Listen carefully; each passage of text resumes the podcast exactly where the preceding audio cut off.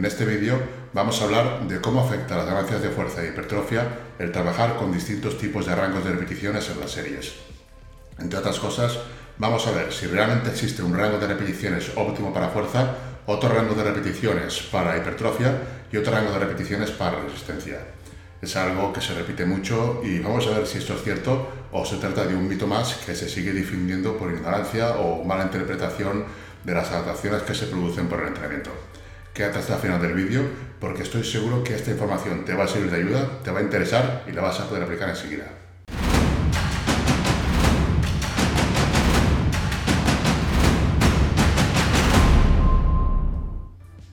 Rangos de repeticiones. ¿Cuál es el mejor rango para desarrollar hipertrofia? ¿Es el rango de 6 a 12 repeticiones el mejor rango para desarrollar hipertrofia? Desde hace muchísimos años se cree y se dice que las series con rangos de repeticiones entre 6 y 12 son los que mejor promueven el crecimiento muscular. La creencia de que este rango es mejor se origina por el mito de que rangos de repeticiones de 1 a 5 son para fuerza, rangos de 6 a 12 son ideales para hipertrofia y rangos de más de 12 repeticiones ya serían rangos para mejorar la resistencia. Para empezar a destruir mitos, lo primero que tenemos que tener claro es que absolutamente todos los rangos son de fuerza. Quiero decir con esto que todos los rangos van a tener que aplicar fuerza y por lo tanto vas a tener adaptaciones enfocadas a mejorar la fuerza. La diferencia va a ser que si trabajas en un rango de 1 a 5, tendrás adaptaciones que te llevarán a ser más fuerte y levantar cada vez más carga en ese rango de repeticiones. Pero es que si trabajas en un rango de 6 a 12, va a suceder lo mismo. Es decir, obtendrás adaptaciones que te llevarán a mover cada vez más carga en rangos de 6 a 12 repeticiones. Si trabajas en rangos de más de 12 repeticiones, va a suceder exactamente lo mismo. Vas a obtener adaptaciones que te van a llevar a mover cada vez más carga en ese tipo de rango. Y esto va a suceder en cualquier rango que trabajes, ya sea este un rango de 15 repeticiones, de 20 repeticiones o de 25 repeticiones. En absolutamente todos los rangos, las adaptaciones que obtendrás van a ser de fuerza, pero estarán relacionadas de una manera más específica al rango en el que estás trabajando. Tu cuerpo entiende que necesita más fuerza para una determinada cantidad de repeticiones y mediante una serie de procesos genera adaptaciones para que pueda ser cada vez más eficiente en desarrollar esa tarea independientemente de que la tarea sea mover una carga en un rango de 1 a 5 repeticiones, en un rango de 6 a 12 repeticiones o en un rango de más de 12 repeticiones. En absolutamente todos los casos, tu cuerpo está generando adaptaciones para mejorar la fuerza y que seas cada vez capaz de mover más carga en el rango en el que estés trabajando. El problema es cuando se piensa que aumentar repeticiones es porque se ha aumentado la resistencia. Esto es falso. Si estás aumentando repeticiones es porque estás aumentando tu fuerza. ¿Por qué se dice que rangos de 1 a 5 son para fuerza, no? Entonces, ¿por qué para trabajar fuerza se dice que es mejor rangos de 1 a 5 repeticiones? Esto básicamente es porque para el desarrollo de la fuerza máxima, la fuerza máxima es la fuerza máxima que tú puedes aplicar en una sola repetición.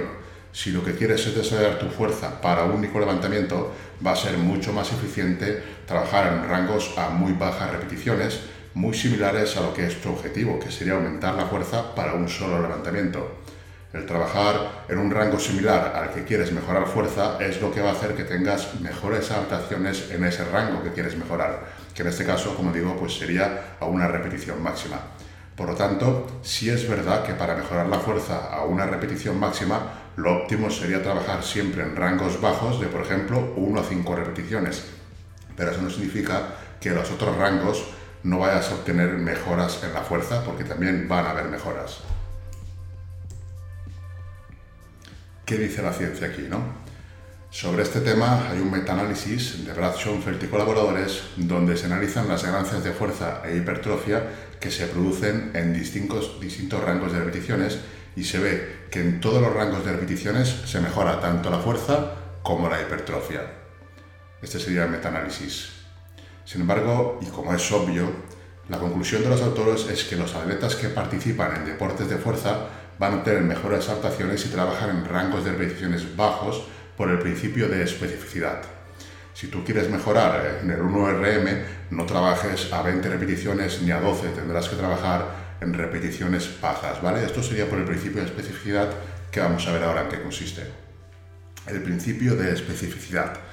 Lo que viene a decir este principio es que hay que entrenar aquellas cualidades que quieras mejorar.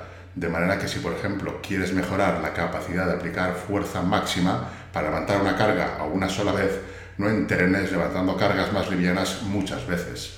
Es como si quisieras mejorar tu marca en 100 metros lisos y entrenarás corriendo los 3.000 metros para mejorar en los 100 metros.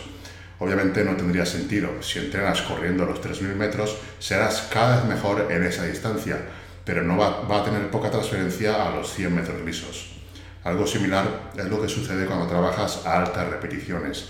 Eres cada vez capaz de hacerte más fuerte y mover más repeticiones a rangos elevados y puedes mover incluso más carga o más carga o más repeticiones. Eso son adaptaciones de fuerza. Pero va a haber menos transferencia en fuerza cuando haces repeticiones más bajas.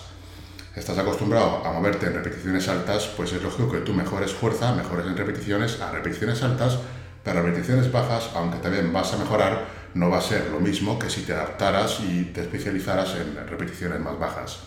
Igualmente, como digo, vas a ganar fuerza a repeticiones bajas, pero no tanta como si te enfocas específicamente a trabajar en rangos de repeticiones bajos. Sin embargo, si por ejemplo quisieras ser cada vez más fuerte en rangos de repeticiones altos, tampoco tendría sentido que trabajaras en rangos de repeticiones bajos con el objetivo de ganar fuerza en rangos de repeticiones altos. Si quieres ganar fuerza en rangos altos, tendrías que trabajar con el fin de tener adaptaciones en fuerza en rangos altos. Eso es algo que no se suele hacer porque apenas hay deportes de fuerza donde el objetivo sea conseguir muchas repeticiones. En los deportes de fuerza el objetivo es levantar a una sola vez la máxima carga posible.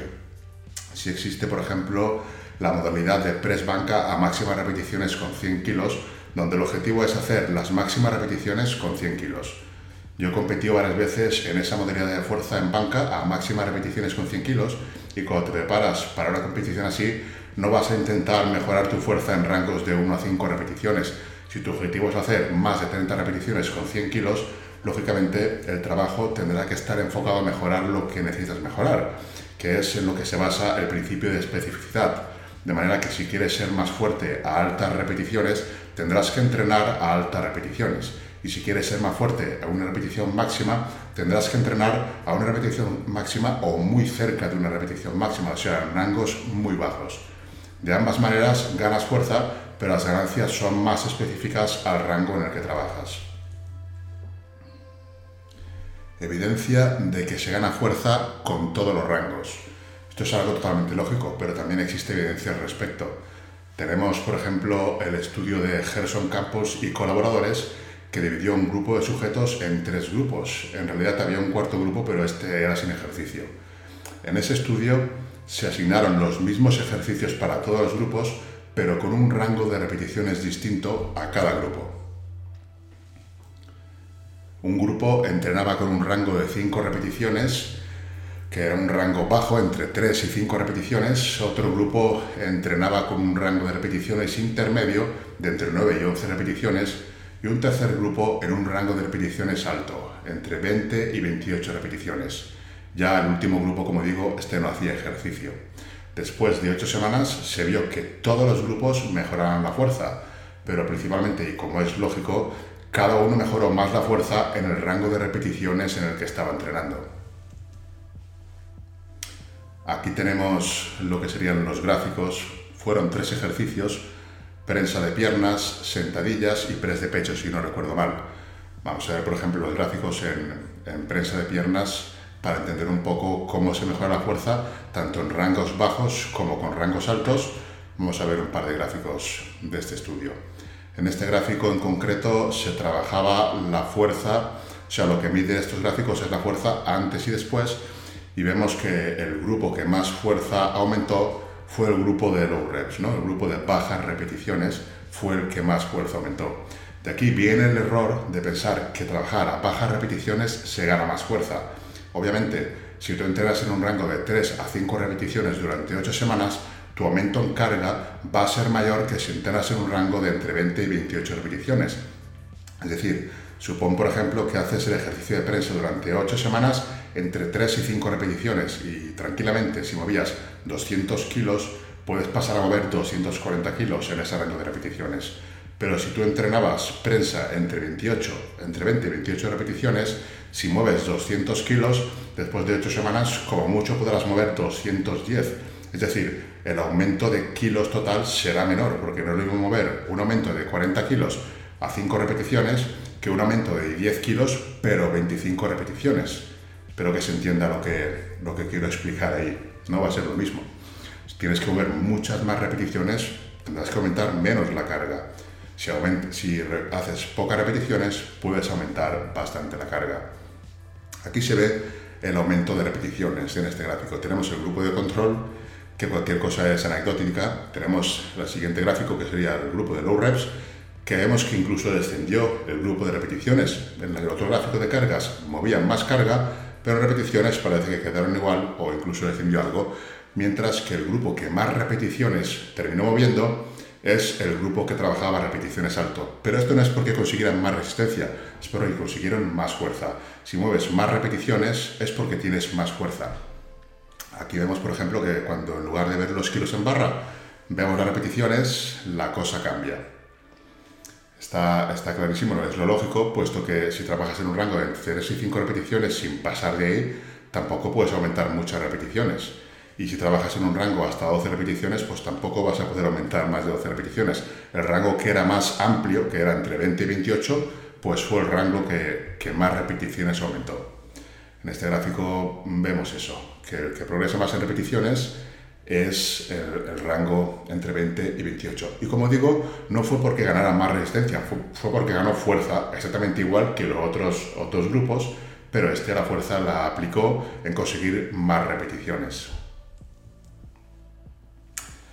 En todos los rangos se ganó fuerza. De manera que lo que es fuerza, podemos concluir que en absolutamente todos los rangos se va a ganar fuerza. Pero como es obvio, las mejoras se van a dar de una manera más específica en el rango de repeticiones que en trenes, por lo que hemos comentado antes del principio de especificidad. Otro dato curioso del estudio de, de Gerson Campos es que se vio, mediante biopsia, que las adaptaciones que sufrieron las fibras musculares fueron similares en todos los rangos.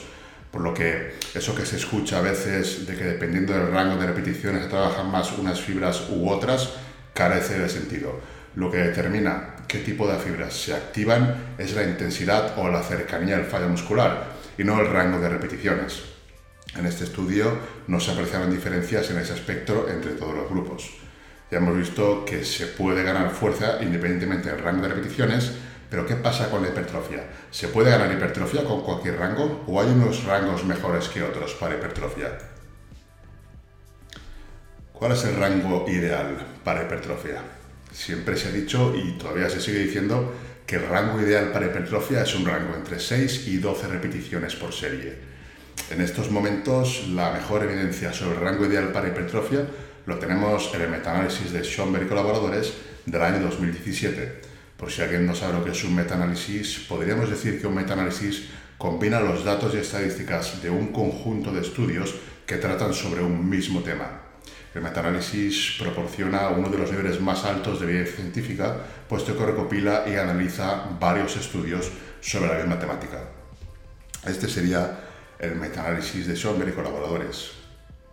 En el metaanálisis de Brad, pues se concluye que siempre que se lleve la serie hasta el fallo muscular, las ganancias en cuanto a hipertrofia van a ser similares, tanto con cargas elevadas y rangos de repeticiones entre 5 y 12 repeticiones, como con cargas bajas y rangos de repeticiones de entre 12 y 40 repeticiones. Es decir, que se puede conseguir hipertrofia tanto con cargas ligeras como con cargas pesadas. Eso ya lo vimos en el vídeo anterior el vídeo anterior que hice para canal de Más Músculo, si no lo has visto, lo dejamos aquí en una tarjeta. Y en este vídeo lo que estamos viendo es que se puede tener hipertrofia y también fuerza con distintos rangos de repeticiones. Siempre que el grado de esfuerzo sea igual de elevado, o sea que las series se lleven al fallo muscular o muy cerca del fallo, se va a conseguir hipertrofia también.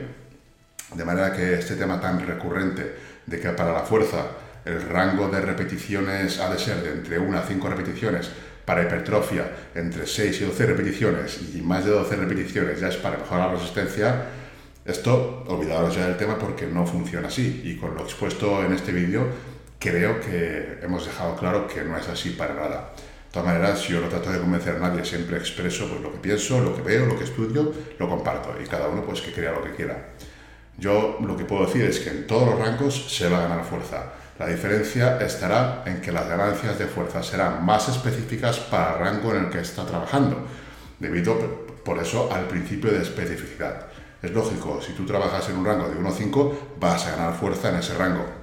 Las ganancias en fuerza de un rango de 1 a 5 van a ser más elevadas que si te mueves en un rango de 15 a 20. Tú no puedes aumentar la carga de la misma manera cuando trabajas a, por ejemplo, 15 repeticiones que cuando trabajas a rangos de repeticiones muy bajos. En rangos bajos es más sencillo aumentar carga, no significa que ganes más fuerza. Así que bueno, en ningún caso tampoco se pueden aislar las adaptaciones de manera que solo se gane fuerza en rangos de 1 a 5 repeticiones, o de manera que en rangos de más de 12 repeticiones solo se gane resistencia.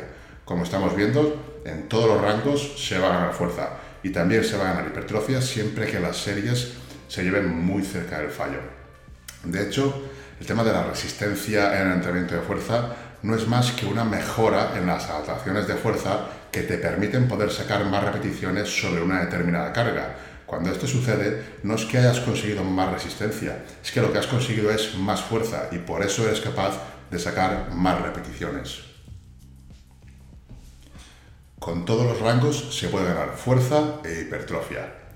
Una vez que hemos podido comprobar y creo que ha quedado claro que en cualquier rango de repeticiones se pueden obtener ganancias de fuerza y de hipertrofia, vamos a dejar este vídeo aquí para no alargarlo en exceso y en el próximo vídeo veremos cómo aplicar todos estos conocimientos de una forma más práctica. Veremos cómo emplear los distintos rangos de repeticiones para optimizar las ganancias de hipertrofia. Veremos sobre qué ejercicios nos puede interesar usar rangos más bajos y sobre qué ejercicios o en qué casos podría ser más interesante emplear rangos de repeticiones más altos, así como las posibles excepciones que pueden haber.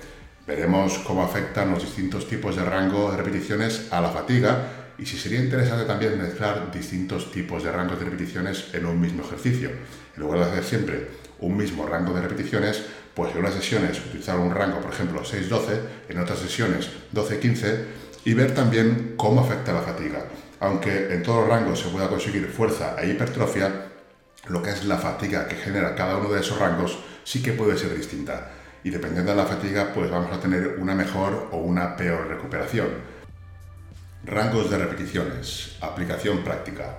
Rangos pueden ir desde 5 hasta 40 repeticiones y en cualquiera de ellos podríamos ganar hipertrofia y fuerza. Ahora bien, que podamos obtener hipertrofia con rangos tan amplios no significa que tengamos que irnos a los extremos y realizar series de 5 repeticiones o de 40 repeticiones. Lo que significa es que tenemos que saber que disponemos de un amplio abanico de posibilidades que podemos usar y dependiendo de nuestros objetivos, pues será mejor usar unos rangos de repeticiones o otros. Si por ejemplo lo que buscamos son ganancias en la fuerza máxima o una sola repetición, es evidente que habrá que trabajar en un rango de repeticiones más bajo pero cuando el objetivo está enfocado principalmente en las ganancias de hipertrofia y mejorar en un levantamiento máximo no es el objetivo, el abanico de posibilidades ya es mucho más amplio. ¿Cuál sería el rango ideal? Para seleccionar el rango de repeticiones ideal, podríamos tener en cuenta varias cosas. Una de ellas sería el tipo de ejercicio que vamos a realizar.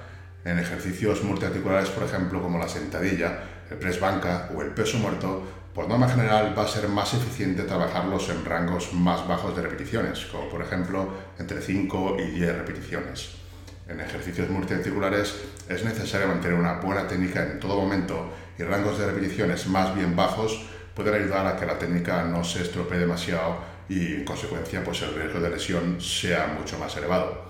De manera que en este tipo de ejercicios podemos decir que un rango correcto sería entre 5 y 10 repeticiones. Con esto tendríamos un buen punto de partida, pero en ningún caso es una regla fija y puede haber excepciones. Luego veremos algunas y por qué. Ejercicios de aislamiento. Luego tenemos los ejercicios de aislamiento, como por ejemplo la flexión de codo para bíceps o la extensión de codo para tríceps en los ejercicios de aislamiento sucede lo contrario que con los ejercicios multiarticulares, es decir, cuantas menos repeticiones se hagan, más difícil resulta mantener una buena técnica.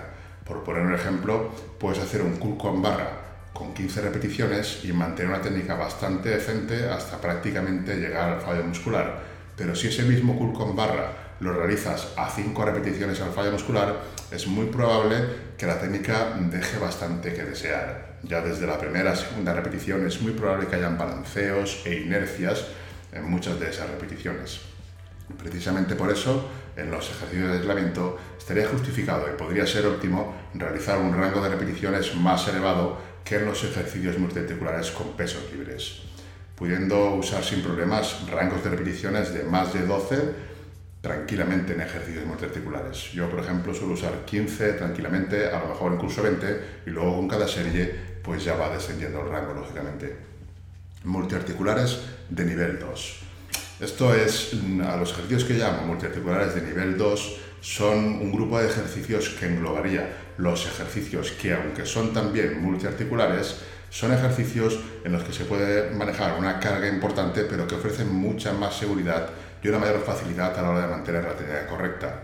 Estos ejercicios no serían con pesos libres y podrían ser, por ejemplo, un press para pectoral en máquina hammer, o un press plano en multipower, o un press de hombros en hammer, o un press de hombros en multipower, o un remo con hammer, o un remo con cualquier otra máquina, o ejercicios multiarticulares pero en máquinas, como la sentadilla hack o una prensa de piernas. Digamos que yo denomino multiarticulares de nivel 2 a un determinado tipo de ejercicios en los que se puede manejar una gran cantidad de carga, pero mantener la técnica correcta a lo largo de las repeticiones es mucho más sencillo debido a que son cargas guiadas o bien son cargas en máquinas que nos permiten centrarnos en el movimiento de empuje o de tirón sin que, sin que tengamos que, que, estabilizar demasiado la carga. ¿no? Son ejercicios en los que simplemente empujando o tirando no van a tener que entrar demasiados músculos auxiliares y es fácil estabilizar la carga. Este tipo de ejercicios en los multiarticulares de nivel 2, el rango ampliar a priori podría ser mucho más amplio que en, por ejemplo, los multiarticulares con pesos libres. Mientras que en los multiarticulares con pesos libres lo más recomendable podría ser rangos de entre 5 y 10 repeticiones, en los multiarticulares de nivel 2 podría ser ideal emplear un rango desde 8 hasta 20 repeticiones o más. Ahí ya, como la seguridad es bastante grande, podríamos ir a muchas más repeticiones sin tener por qué perder la técnica. Simplemente se puede llegar al fallo y ya está. En este tipo de ejercicios multiarticulares, a pesar, de que se pueden usar también cargas elevadas, como tienen la particularidad de que son máquinas guiadas o de palancas, pues te van a permitir mantener una técnica estable a lo largo de todas las repeticiones. Y además ofrecen muchísima más seguridad en el caso de que quieras llevar la serie al fallo muscular.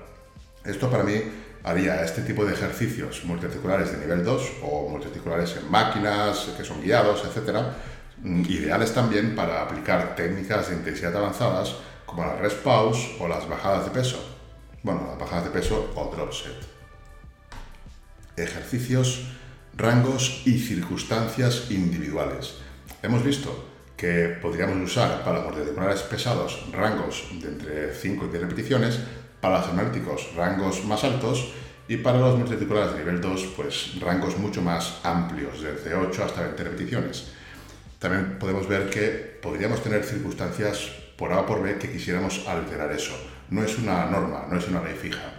Vamos a ver pues que a pesar de que podemos obtener mejoras tanto la fuerza como la hipertrofia con distintos tipos de rangos de repeticiones, en lugar de dejarlo todo al azar, deberíamos seleccionar el rango de repeticiones ideal para nosotros y en principio nos podríamos basar en el tipo de ejercicio que vamos a hacer. Es lo que hemos visto antes, dependiendo del tipo de ejercicio, podríamos seleccionar un rango de repeticiones.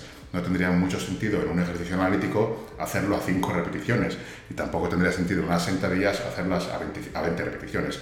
Puede tener sentido, pero por norma general no. Entonces, dependiendo de si es un ejercicio multiarticular con pesos libres, es un multiarticular con máquina o es un ejercicio de aislamiento, puede que nos interese más un rango más bajo, como por ejemplo entre 6 y 10 cuando es un multiarticular mm, con pesos libres, o un rango de, 11 y 15 repeticiones cuando es un ejercicio de aislamiento. ¿no? Pero en el entrenamiento, uno de los factores más principales es el, el factor, es la individualización por lo que a la hora de seleccionar el rango ideal para nosotros, no solo debería entrar la variable de qué tipo de ejercicio vamos a hacer, sino también tenemos que tener en cuenta las preferencias personales de cada uno. Si por ejemplo una persona disfruta mucho más realizando rangos de repeticiones más bien bajos, por ejemplo 4 a 8 repeticiones, además progresa y entrenar a rangos bajos no le supone un problema a nivel articular y tendinoso, pues podría seguir entrenando de la misma manera, priorizando, rangos de repeticiones bajos y centrarse más en progresar, aumentando cargas y no tanto en aumentar repeticiones. Pero si por el contrario una persona está entrenando con rangos bajos con el objetivo de ganar hipertrofia y no solo no está mejorando, sino que encima le está suponiendo problemas cada vez más importantes a nivel de dolor y molestias, a nivel articular, tendinoso, entonces obviamente debería replantearse su forma de entrenar. Por eso digo que es muy individual, aunque idealmente rangos entre 5, 6, 10 repeticiones sean buenos para articulares con pesos libres, si te están dando problemas, pues seguramente no sería lo ideal. Y esto lo comento porque es que hay muchísima gente que está en la tesitura de que cada vez tienen más problemas a nivel estructural, de articulaciones, tendones, pero siguen entrenando con rangos bajos de entre 5 y 8 repeticiones porque piensan que es la única manera de conseguir fuerza o hipertrofia.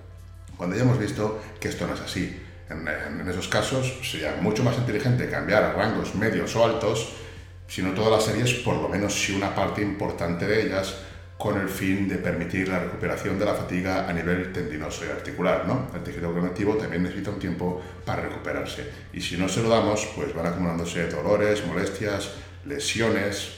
Hay que ir cuidado con eso, no siempre el principio de individualización, adaptar el entrenamiento a las preferencias y también a las necesidades, como en este caso. Aquí también lo mismo lo podríamos aplicar a rangos altos. Si una persona disfruta entrenando con rangos de repeticiones altos, además progresa en esos rangos, saca cada vez más repeticiones, va aumentando carga poco a poco y tampoco tiene molestias ni dolores, pues tampoco hay motivo para cambiar a rangos de repeticiones más bajos. Si tú trabajas en rangos altos y te va bien, pues tampoco tienes por qué, porque yo diga que en multiarticulares pesados o con pesos libres es más interesante rangos bajos, si tú los haces a rangos altos y te va bien, hay que seguir ¿no? con lo que cada uno le vaya, le vaya mejor. Estos serían los rangos propuestos, ¿no? Serían de una manera lógica, pues lo que se propondría, pero luego todo susceptible de cambiar en base a eso, a las adaptaciones de cada uno y las preferencias y lo que mejor le funcione. Pero en principio, esta sería una buena propuesta.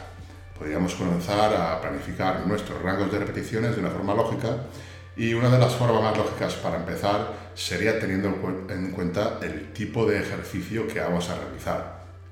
Para resumir así, sería multiarticulares con pesos libres entre 6 y 10 repeticiones, multiarticulares de nivel 2, que serían multiarticulares en máquinas guiadas, en hammer, en multipower, sentadilla jaca, prensa. Para mí serían esos multiarticulares de nivel 2, pues podríamos hacer un rango mucho más amplio, entre 8 y 20 repeticiones. 20 repeticiones no es un rango que se suele hacer, pero yo cuento 20 repeticiones porque como esos ejercicios te permiten hacer técnicas de intensidad como bajadas de peso o drop sets, Puedo hacer una serie a 12 repeticiones, luego hacer bajadas de peso y seguir sumando repeticiones o incluso hacer rest pause. Por eso al final llego a 20 repeticiones, ¿vale? No es que tengamos que ir a 20, pero sí permite un abanico mucho más amplio de, repeticiones. Como digo, entre 8 y 20 estaría bien.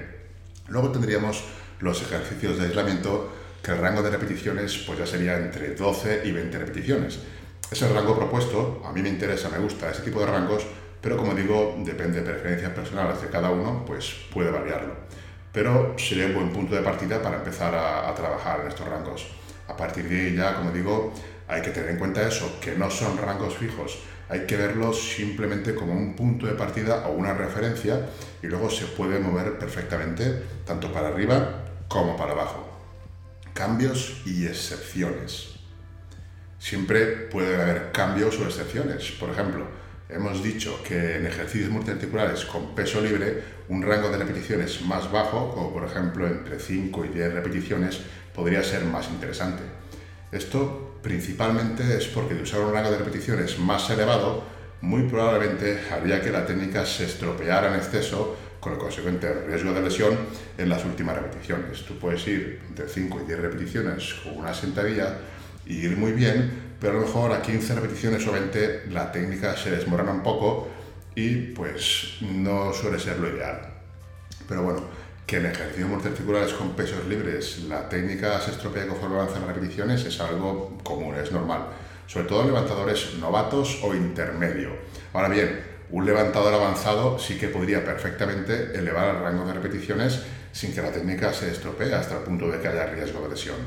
Yo, por ejemplo, puedo hacer más de 30 repeticiones con 100 kilos en press de banca sin que haya riesgo de lesión y paradójicamente, en mi caso, un rango de repeticiones más bajo de, por ejemplo, 8 repeticiones en el que tuviera que emplear una carga de unos 160 kilos, sí que podría tener más riesgo de lesión. Porque aunque la técnica sea correcta, con una carga externa tan elevada, mm, ya, ya puedes tener riesgo de, un pectoral. Yo en hipertrofia voy muy cerca del fallo y tampoco es una cosa que interese entrenar con una carga tan elevada tan cerca del, del fallo. Ya no es por rotura, sino es también dolores y molestias a nivel articular y tendinoso, que si los codos, que si el hombro. Entonces a mí me conviene más meter una carga más ligera e ir a muchas más repeticiones. Y voy a ganar fuerza y voy a ganar hipertrofia exactamente igual. Por eso el factor individual de cada uno y las excepciones siempre es algo a tener en cuenta. Ya digo e insisto que no hay una fórmula mágica, hay indicaciones, pero no hay una fórmula que sirva para todo el mundo. Yo intento daros las herramientas y luego se trata de, conocer los pros y los contras de cada caso y en base, en base a nuestras necesidades o preferencias, pues ya elegir lo que nos vaya a ir mejor. Del mismo modo que hemos visto excepciones en los rangos para ejercicios multiarticulares, también pueden haber excepciones en ejercicios analíticos o de aislamiento.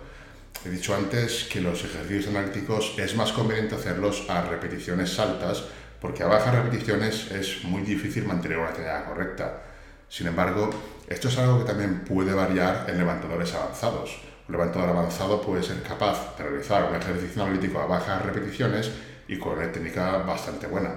desde mi punto de vista, no tendría mucho sentido realizar ejercicios analíticos a bajas repeticiones, pero atletas con muchos años de entrenamiento sí que podrían obtener beneficios o incluso con rangos bajos. Para mí no es lo ideal, pero si a alguien le gusta, encima lo hace bien, pues no hay ningún inconveniente en que lo haga. Tú no puedes decir que está mal, y menos a una persona que le está funcionando lo que hace, que le gusta, que se divierte, que eso es parte fundamental para poder echar el resto del entrenamiento. De todos modos, lo normal es que la técnica de los ejercicios analíticos deje bastante que desear cuando se hace a repeticiones bajas con cargas demasiado elevadas.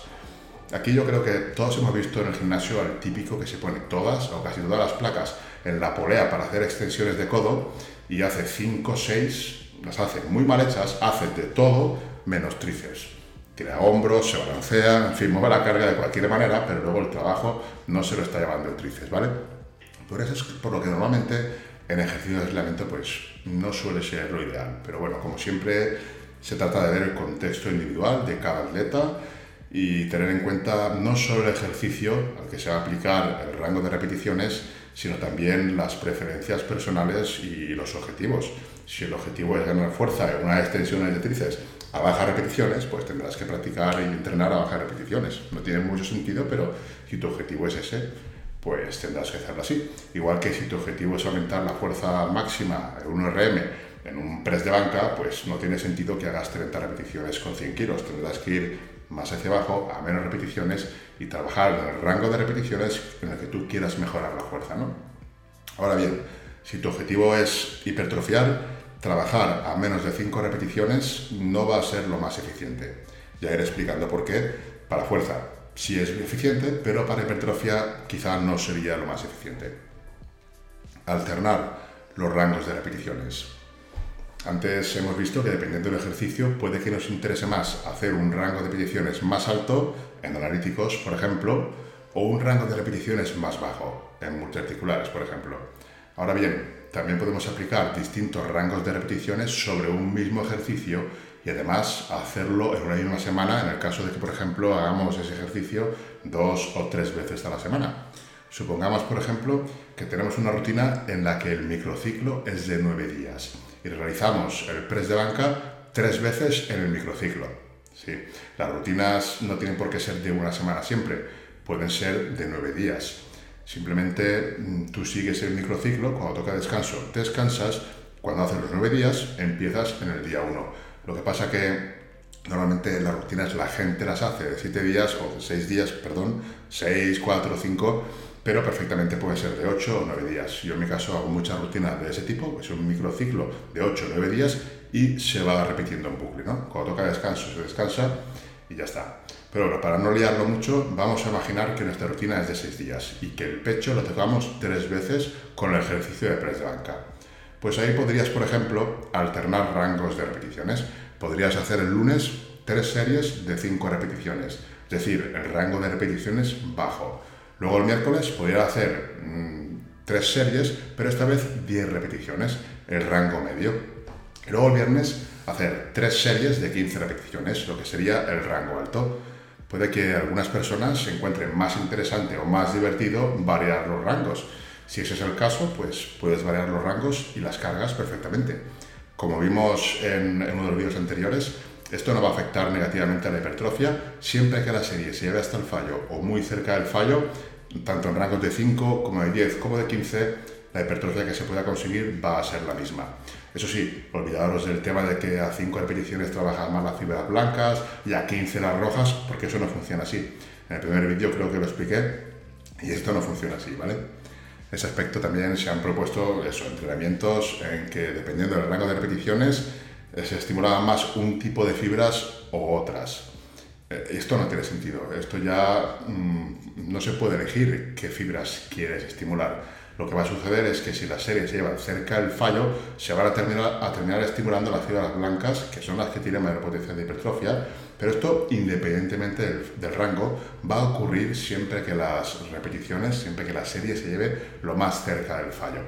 En cambio, si no llevas la serie al fallo o te quedas muchas repeticiones en recámara, sí que no se van a estimular las fibras blancas y mayormente van a ser las rojas. Si es cierto que con una carga mucho más elevada, las fibras blancas se van a estimular mucho antes. Pero mm, aunque la carga sea ligera y vayamos a, por ejemplo, 20 repeticiones, al final las fibras blancas también se van a terminar estimulando si es que la serie la llevamos al fallo. Y las ganancias en fuerza e hipertrofia van a ser exactamente las mismas. Lógicamente, como hemos hablado antes, las adaptaciones en fuerza van a ser distintas. Cuando vas a 20 repeticiones, tus adaptaciones en fuerza que vas a ganar va a ser para hacer cada vez más repeticiones, pero no porque tenga más resistencia, sino porque vas a tener más fuerza. Sí podría haber adaptaciones a nivel cardiovascular, pero aunque vayas a 20 repeticiones, es una serie que dura un minuto. Allí como mucho estás utilizando el sistema energético glucolítico. No, no, es una, no es una intensidad que tengas que ir demasiado tiempo. Entonces va a ser lo mismo. A lo que vamos en sí es que variar los rangos sobre un mismo ejercicio tampoco va a ser perjudicial. De manera que si te gusta realizar un ejercicio a varios rangos de repeticiones, puedes hacerlo. Como digo, lo importante para obtener adaptaciones de hipertrofia y aumentar la masa magra no va a ser el rango de repeticiones, sino más bien lo cerca del fallo que se lleva a la serie. Esto es lo fundamental para hipertrofia, lo cerca del fallo. Para fuerza, tan cerca del fallo tampoco sería lo más conveniente, ¿vale? Pero ese es otro tema. Si lo que buscamos es hipertrofia, cuando más cerca, cerca del fallo, mejor. Aquí, en este aspecto, en el aspecto de, variar repeticiones en, un ejercicio, tenemos el estudio de, de Brad Schoenfeld y colaboradores, con el objetivo era averiguar eso, averiguar precisamente si el variar los rangos de series en los ejercicios era más beneficioso que mantener un rango de repeticiones fijo. En el estudio de, de Schoenfeld cogieron a 19 sujetos entrenados y los dividieron en dos grupos. Se eligieron 7 ejercicios para el estudio y los grupos tenían que realizar tres series de cada ejercicio tres veces a la semana. Es decir, repetían esos siete ejercicios tres veces por semana. Un grupo hacía siempre las series fijas, que serían entre 8 y 12 repeticiones. Había un grupo que siempre hacía series entre 8 y 12 y el otro grupo hacía tres series pero variando el rango de repeticiones. El grupo que variaba el rango unas veces hacía entre 2 y 4 repeticiones otro día el rango era entre 8 y 12 repeticiones y el tercer día el rango era entre 20 y 30 repeticiones. Después de 8 semanas se midió el grosor del bíceps, el tríceps y el vasto lateral del cuádriceps y no se observaron diferencias. O sea, todos los grupos, tanto el que trabajaba en repeticiones fijas como el que trabajaba en tres rangos distintos de repeticiones, obtuvieron las mismas ganancias de hipertrofia, independientemente del rango en el que estuvieron trabajando. Estas serían las pequeñas diferencias que se pueden observar, que en realidad únicamente lo que cambiaría sería una leve mejora en los brazos en el grupo que varió los rangos de repeticiones. Pero si miramos bien el estudio, vemos que la media de peso del grupo que usó un rango constante entre 8 y 12 repeticiones, ya desde el principio la media de peso de ese grupo era de 10 kilos más que el resto de grupos. Y ya desde el principio, si vemos aquí, no sé si va, se va a ver, ya desde el principio vemos que la media en el perímetro de los brazos, en las medidas del grupo que usó un rango de repeticiones variable, era inferior. O sea, los que usaron el rango fijo estaban ya de por sí más fuertes, pesaban más, entonces lógicamente progresaron menos que los que usaron un rango de repeticiones variable. No se le puede atribuir esa leve mejora, que además no es significativa, los autores lo, comentan, a que fuera un rango de repeticiones variable, sino más bien a, los, que el grupo que utilizaba el rango de repeticiones variable estaba más flojo al principio, por eso pues progresaron más. Rangos de repeticiones y fatiga, esto es importante. Hemos visto que con todos los rangos de repeticiones podemos obtener adaptaciones, tanto en fuerza como en hipertrofia. Por lo tanto, en ese aspecto, pues no va a haber ninguna diferencia en emplear rangos de repeticiones bajos, medios o altos, ¿no? En fuerza y hipertrofia tendrás adaptaciones distintas de fuerza y hipertrofia vas a conseguir prácticamente la misma. Sin embargo, lo que sí que hay que tener en cuenta es la fatiga. La fatiga sí que va a ser diferente, depende del rango de repeticiones que se emplee. Un rango bajo, medio o alto, pues puede generar distintos tipos de fatiga. Esto se verá dependiendo del rango de repeticiones que se use, se va a generar cierto grado de fatiga que puede ser mayor o menor dependiendo del rango. Y también distinta porque un rango de repeticiones bajo, que son cargas más pesadas, va a generar más fatiga a nivel articular y tendinoso, mientras que un rango de repeticiones alto va a generar más daño muscular. Pero a la hora de que nos afecte este hecho, pues tenemos que pensar que nadie o casi nadie trabaja siempre en un mismo rango, nosotros variamos, entonces la fatiga se va compensando. Ahora, si siempre trabajas en rangos bajos, pues sí que va a tener más fatiga a nivel tendinoso que si trabajas en rangos altos. Eh, los rangos altos, como digo, tienen un potencial mayor de generar fatiga en cuanto a daño muscular, pero menor en cuanto a generar fatiga a nivel estructural, tendinoso, articular. Esto se ve en el estudio de pareja blanco y colaboradores, que la fatiga que genera a un determinado tipo de rangos es distinta a la que se genera con otro tipo de rangos. Esto lo vio, como digo, pareja y colaboradores pareja blanco. Y el estudio de, pareja blanco pues tenía como objetivo eso, medir precisamente la fatiga según el rango de repeticiones que se empleaba. Este sería el estudio. Y en el estudio de pareja blanco colaboradores se usaron cinco configuraciones de rangos de repeticiones y se observó que cuando, mm, que cuando eh, pasaban cierto rango de repeticiones había mucha más fatiga. Aquí tenían varios rangos y tampoco eran mucho elevados. Eh, midieron muchos parámetros, muchos marcadores y se vio que en los rangos de hasta 10 repeticiones y hasta 12, que fueron los rangos más elevados del estudio, se generaba más fatiga. En los biomarcadores se veía la CK más elevada y también por biopsia pues, se veía más fatiga, más daño muscular que en los rangos más bajos. De hecho, se medía la recuperación mediante pruebas y se vio que los sujetos que hicieron los rangos de repeticiones de hasta 10 y hasta 12, que no son rangos para nada elevados, son rangos de hipertrofia en los que trabajamos, pues estos sujetos tardaron más de 48 horas en recuperarse por completo, mientras que los que trabajaban en un rango de 2 a 4 repeticiones, de 6 a 8, tardaron algo menos en recuperarse. En este estudio también había un grupo que iba al fallo y luego mm, se hacían la mitad de repeticiones. Pero lo que se ve más o menos es eso que cuando el rango es más elevado, hasta 10 y hasta 12, hay más daño muscular. Aquí se ve desgranado, aunque no sé si se va a ver porque es una imagen muy pequeña. Aquí, como digo, hay que tener en cuenta que los rangos que se empleaban no eran excesivamente altos, eran rangos de 10-12 repeticiones en, en los supuestos rangos más altos. O sea, son los típicos de hipertrofia, para nada fueron rangos de 15 repeticiones o de más repeticiones. O sea que no son rangos excesivos y la fatiga que se detecta aquí es la que nosotros, que entrenamos hipertrofia, solemos tener. Lo que se ve es eso, que rangos más altos causarán más fatiga, pero esto se puede explicar por el tema de las repeticiones efectivas. ¿Vale? El tema de las repeticiones efectivas es algo que explico en el curso de hipertrofia que podéis ver en mi canal. Ahora no me quiero meter en ello porque mm, me ocuparía demasiado tiempo y no va al caso. Pero bueno, básicamente de lo que se trata es que son las últimas repeticiones las que más potencial de hipertrofia tienen, las que las contracciones son más lentas, las que más tensión generan y por lo tanto más daño muscular. Entonces cuando vas a 10 repeticiones, por ejemplo, van a haber más repeticiones efectivas que cuando vas a 5 repeticiones.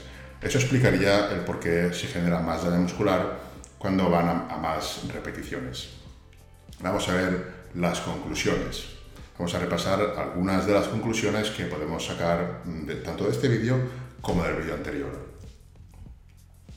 No hay un rango ideal para hipertrofia. La primera conclusión que tenemos que tener clara es que no hay un rango ideal de repeticiones ni para fuerza, ni para hipertrofia, ni tampoco para resistencia. Esto es un concepto erróneo, es un mito, una mala interpretación que a base de repetirla de boca a boca pues se ha dado por válido, pero sin pararse realmente a pensar que lo que suceden son, como mucho, adaptaciones más enfocadas en, fuerza cuando trabajas a rangos bajos, porque vas a ver subir más kilos que si trabajas en rangos altos, pero se va a ganar fuerza, se va a ganar, em, se va a ganar hipertrofia con los dos tipos de rangos, con los tres realmente. Sí que es verdad que, lógicamente, si quieres ser más fuerte en tu 1RM, vas a tener que trabajar en rangos más bajos, que estén más cerca de ese 1RM, para generar adaptaciones en esa dirección. Pero fuerza como tal vas a ganar en cualquier tipo de rangos de repeticiones. El rango de repeticiones no es el factor determinante para conseguir ganancias de masa muscular. Al igual que en el primer vídeo vimos lo que pasaba con las distintas cargas, que la carga no es el factor determinante para generar hipertrofia y que se podía ganar masa muscular tanto con cargas altas como con cargas bajas, aquí sucede lo mismo. Los rangos de repeticiones no es el factor determinante.